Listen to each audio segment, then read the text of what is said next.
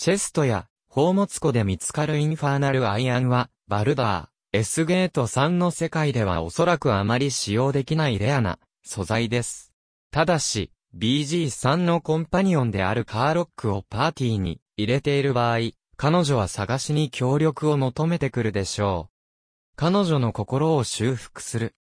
ための地獄の鉄。したがって、バルダーズゲート3でカーラッハを救いたい場合、または彼女とロマンスをしたい場合、この珍しい素材は非常に重要になります。残念ながら、バルダーズゲート3で地獄の鉄を見つけることができる場所は限られていますが、以下にリストしました。それでは、地獄の鉄を見つけて使用する方法を学んでください。